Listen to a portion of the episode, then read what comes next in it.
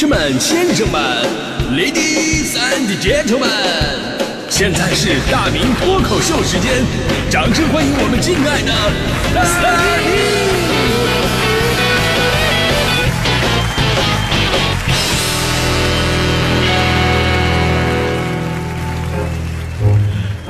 好，欢迎各位来到今天的大明脱口秀，我是大明。哎，我们都知道一首歌的歌词啊，对整首歌到底有多重要啊？小的时候呢，总是觉得啊，作曲是最难的吧，因为自己不会嘛。那歌词还不是张口就来吗？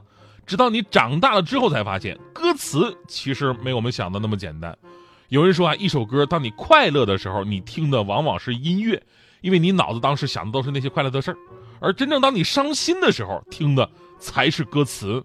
那些文字就好像刀子一样，直刺你心灵最脆弱的地方，而且那种后反劲儿什么呢？就是直到你这伤心的事儿已经过去了，甚至过去好多年了，但这句歌词一旦再响起，他就好像一个催眠的暗号一样，瞬间又把你拉回到当时扎心的情境当中了。呃，这就为什么就是为什么会出现下面一个场景啊？就是他来听我的演唱会，在四十岁后听歌的女人很美，小孩在问他为什么流眼泪。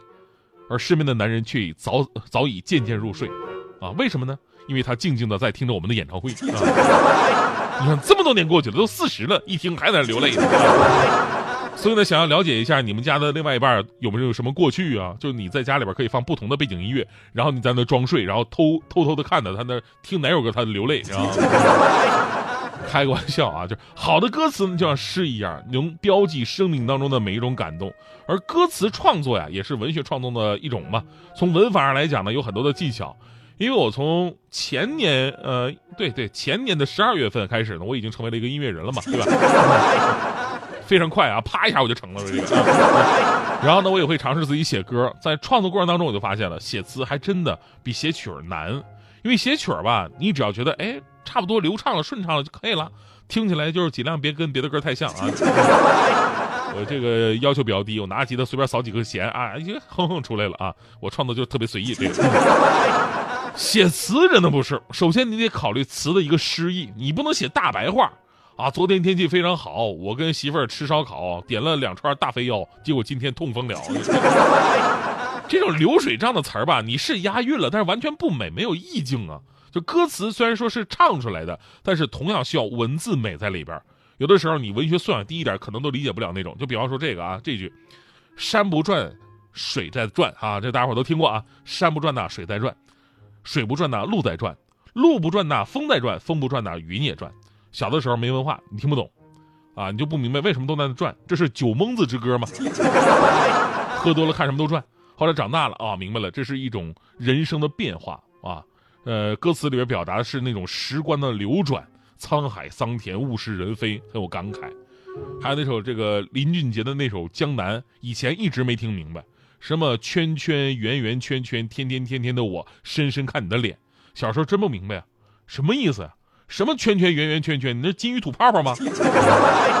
我相信，直到现在，很多朋友跟我那会儿都一样啊，会唱这首歌，但真的不知道这句歌词到底什么意思，对不对？后来我好奇查了一下，这首歌的灵感是源自漫画《风云》里边非常著名的一个故事，就是步惊云失手打死了自己的爱人孔慈，亲手把他埋葬，然后号称不哭死神的步惊云流下眼泪的这么一个桥段。歌词完全对应的是那个场景。那圈圈圆圆圈圈说的是当时啊天气阴沉下雨，雨水在水面上荡起了阵阵涟漪。圈圈圆圆圈圈。哎，作词人没直接写水面上荡起阵阵涟漪，而是用圈圈圆圆圈圈这种更直观的视觉效果去描写的，可以说非常有新意。除了听不懂，真的是一点毛病都没有。建议以后写歌词呢，也最好用上那个论文的写法，就是写到隐晦的地方后边标一个圈一，然后后边弄一个注释，圈一指的是阵阵涟漪。那再我多说一句啊，就是这个我也是查了好久才破译的。就是林俊杰的歌吧，虽然大多数他不是自己做的词，但他都有个特点，就是跟那个达芬奇密码似的，到处都是坑。还有一句我到现在我也不知道什么意思的，就是大家伙如果能理解或者能解释的，你可以留言跟我说一下啊，这首歌到底什么意思？有首歌叫“不潮不用花钱”，啊，大家听没听过？就是里边有一句“不要到处抠抠，潮流需要抠抠，不小心就没抠抠，哇哇哇哇”。用力到处抠抠，花掉所有抠抠，钱买不到绝活。阅读理解，请听题。谁能告诉我刚才抠了半天，说的到底什么意思？啊，就咱们说吧，歌词要有诗意，有的时候晦涩一点吧也很正常。但是现在还是有很多的歌词，你听着感觉没什么问题，不过你不能仔细看，一看的话呢，就会发现这里边有各种什么违背常识道理、牛顿第三定律的一些问题，这个我就觉得值得商榷了。然后小的时候一直，呃，在唱那个什么小燕子穿花衣，就唱那么多年，咱们都觉得没什么毛病。直到有一天，我突然意识到一个问题：小燕子，它也不花呀，它穿的不都是黑白燕尾服吗？对吧？花的都是那些什么火鸡啊、孔雀、鹦鹉，他们在花呀。对对后来这个我也仔细查了一下，说燕子虽然大部分都是咱们看到的黑白色，但是还有一个品种的燕子，就是脸上带着一抹橙色，就脸上有一抹橙色。呃，可能在那个年代，这已经算是非常非常花了。然后呢，还有好多歌里边都有 bug。你比方说李宇春下个路口见，东京下雨淋湿巴黎，东京下雨淋湿了巴黎，这得多大风啊！阿杜的他一定很爱你，就是因为在车里边看到了他和呃他的爱人啊，他他爱的人吧，跟别人非常的甜蜜，然后他就唱出那句非常经典的“我应该在车底，不应该在车里”。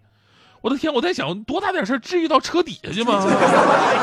再说什么车底能让你随便躺？你不得拿千斤顶先顶起来再。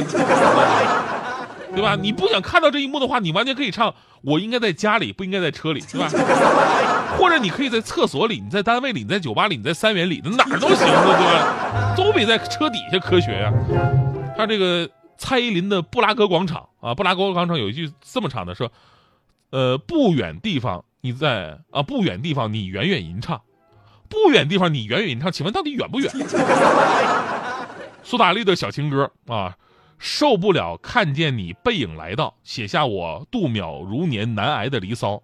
我就请问，背影他怎么来到？你是倒着走的吗？这个，而刚才说的那些都是我特别喜欢的一些经典歌曲啊。只不过呢，就是因为太喜欢听的多了，所以有的时候想的就比较细。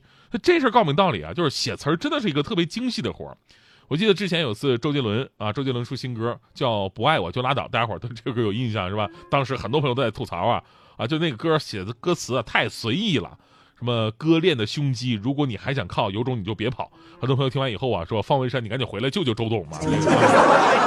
可见词对一首歌有多重要。那说到方文山呢，最后啊，呃，传授大家伙一个写词的小一小技巧，就是我研究方文山研究很长时间了，他的词写得好，到底有什么秘诀？就有人说啊，说方文山的歌词呢，就像一一部电影，天马行空的文字看似不搭调，但却极富想象力、创造力。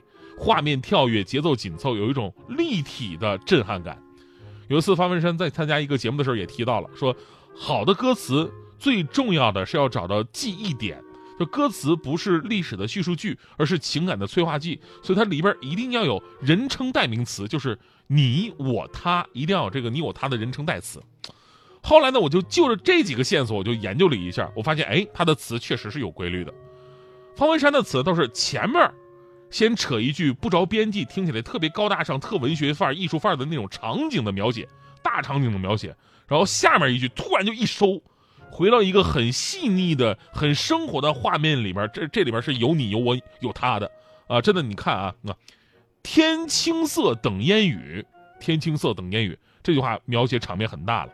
然后下一句，而我在等你，很细腻。菊花残，满地伤，很大。下一句一收。你的笑容已泛黄，这种套路的歌词有很很多呀，就比方说还有那首这个《爱在西元前》，古巴比伦王颁布了汉谟拉比法典，刻在黑色的玄武岩，距今已经有三千七百多年，特别文艺，特别大气，对不对？然后后面一句是，你在橱窗前凝视碑文的字眼，我却在旁静静欣赏你那张我深爱的脸，完美，对吧？这就是写词的套路，非常实用，满满的干货，而且能现学现用。前面先。大场景的描写，然后再突然一收，哎，不然我给你造个句子，你看是不是这个味道啊？六百年紫禁城被前世帝王定下了基调，角楼玉兰妖娆，却解不开红墙亘古的枯燥。今生你在延禧宫前对我妩媚的笑，我却对你说：“阿姨，你出来一下，你还没买票。”